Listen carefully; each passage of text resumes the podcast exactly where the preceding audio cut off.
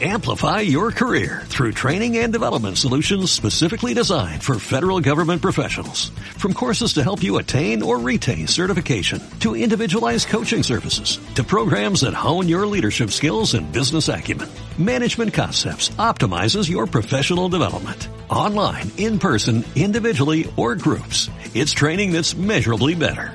Learn more at managementconcepts.com. That's managementconcepts.com. Escuchas Buenos Días España. Aquí no nos callamos.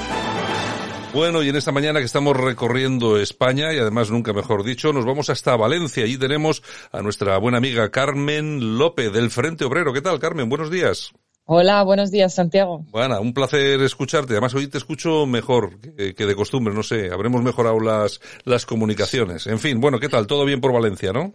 Todo bien, todo bien. Bueno. Una semana mucho tranquila que las otras. Bueno, bueno, eso me, me parece, me parece estupendo. Bueno, me gustaría preguntarte algunas cosas, sobre todo algunas cosas que son, que están siendo noticias estos últimos días. Ya sabes lo que está ocurriendo en Cataluña con todo el tema del catalán, la persecución que se está haciendo del niño de los, eh, de cinco años, los padres. Bueno, es, eh, está montado un asunto que realmente es eh, preocupante. No sé, ¿Cómo veis vosotros desde el Frente Obrero todo el, todo este conflicto con la educación en, en catalán y lo que está pasando, Carmen? Bueno, pues a mí el caso este en concreto de, del menor y todo lo que envuelve el conflicto me parece un poco eh, demencial, demencial, porque están utilizando pues un menor que al final es un menor y que pues no tiene una conciencia real de lo que está pasando y le están culpando de, algo que no es problema suyo.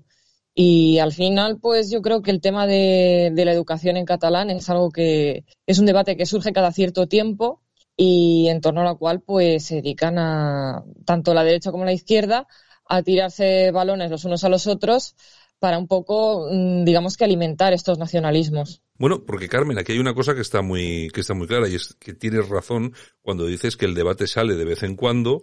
Hombre, cada vez que salen cosas como estas, lógicamente a nosotros nos preocupa mucho ver en el medio de todo este conflicto a un niño, pero lo que sí, ya desde un punto de vista eh, a nivel eh, político, a mí lo que me preocupa no sé cómo lo ves tú. Es que, por ejemplo, se hable de un 25% de, de clases en español. Yo no entiendo por qué tiene que ser un 25, por qué no puede ser un 50 o incluso por qué no puede ser lo que cada uno elija libremente, ¿no? Y luego el papel de los partidos políticos, que yo estoy eh, viendo que hay algunos que se ponen de perfil, hay otros que incluso llegan a intentar aprovecharse un poco de este asunto.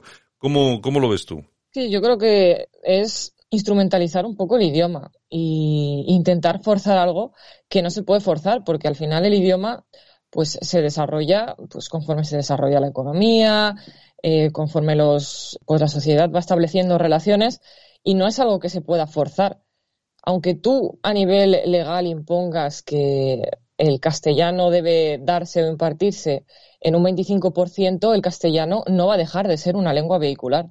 O sea, es una realidad y lo podemos ver en yo soy de Valencia y aquí el valenciano también es una lengua cooficial y la gente es bilingüe. O sea, la gente habla tanto el valenciano como el castellano y ni el castellano está oprimido ni el valenciano está oprimido. Y pues por parte de, de, la izquierda y de la derecha independentista también intentan dar esta visión de que el catalán es un idioma reprimido por el Estado español y que prácticamente eh, el español o el castellano es una lengua fascista, cuando es obvio que no. O sea, cualquiera que viva en un territorio donde hay una lengua cooficial sabe que no, que en las administraciones están protegidas estos idiomas, que eh, te hace falta para acceder a muchísimos puestos en la administración pública, que se imparte en los colegios. Entonces, son mentiras, mentiras para alimentar todas estas leyendas nacionalistas y por parte de la, de la derecha creo que también se dedican a, digamos que, que exagerarlo todo muchísimo, como si eh, quisieran destruir el castellano. Obvio que no, que el castellano no va a dejar de ser una lengua vehicular porque es una lengua que, que se habla pues a nivel estatal y que la gente, no sé, hay flujos migratorios también en España que es, que es imposible, o sea, imposible que el castellano se deje hablar en Cataluña. Me parece que es imposible, efectivamente, como tú bien dices, que el castellano deje de utilizarse en Cataluña. Lo que pasa que lo que molesta profundamente es esta obligatoriedad, ¿no? Y sobre todo que aquellas personas que no hablen en catalán, por ejemplo, eh, tengan, sí. bueno, ese, prácticamente imposible acceder a un trabajo, por ejemplo, de funcionario eh, en Cataluña. Eh, claro, lógicamente, y estamos atentando contra los derechos individuales de las personas. Eh, Carmen. Sí, bueno, yo creo que obviamente deben protegerse pues estas lenguas que son cooficiales, también porque forman parte de nuestra cultura, pero es lo que tú dices, forzar a la gente a hablarlo no, no tiene ningún sentido. Yo estoy a favor de que se impartan los colegios, de que se escriba literatura, de que se proteja también, no sé, que a nivel institucional los documentos también se escriban en, en las dos lenguas, pero de ahí a forzarlo me parece exagerado, me parece ir un poco en contra de, pues, de la evolución de la propia lengua. Me gustaría preguntarte por otro, por otro tema, eh, aparte de este de la lengua catalana, que es el, toda la polémica que ha habido en los últimos días con el tema este de los juguetes machistas, la huelga de los juguetes, el ministro Garzón, no sé, es un, es un ministro que se autodefine comunista, y no sé qué os parece a vosotros toda la forma que tiene de actuar y todo lo que ha montado con su ministerio de consumo.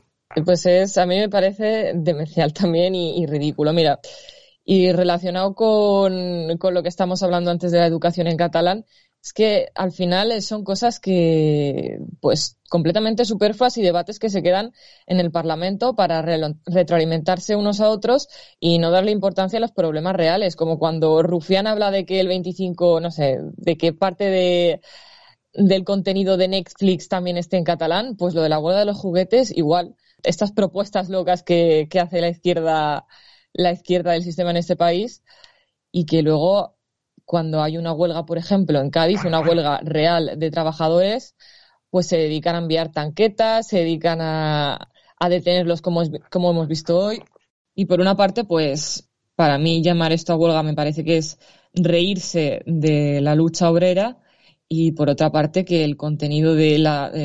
no, no lo quiero llamar ni huelga, es, es absurdo. El tema de, de los estereotipos de los juguetes porque los niños ya juegan con lo que, los que, lo que ellos quieren. No sé, que dejen a los niños jugar con los juguetes que quieran, que me parece completamente irreal lo que están haciendo. Está claro. Bueno, a mí, me, a mí me gusta mucho tu opinión, sobre todo porque es una opinión que llega de la izquierda, ¿no? Y sobre todo, eh, frente a esta otra, que es la que nos está gobernando, que es esta izquierda rara y extraña, y la verdad que a mí me, hombre, la verdad que me, me gusta ver lo diferentes que son las opiniones y sobre todo que vuestra opinión es bastante más sensata que la de la gente que está en el gobierno. En fin, pues nada, Carmen López, un abrazo, muchas gracias por estar con nosotros aquí en Buenos Días España. Hasta la semana que viene. Hasta la semana que viene, Santiago. Gracias por traerme al programa.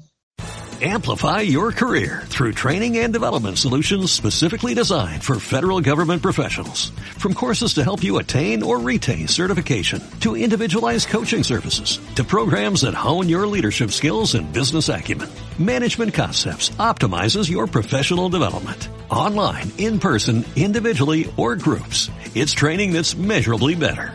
Learn more at managementconcepts.com. That's managementconcepts.com.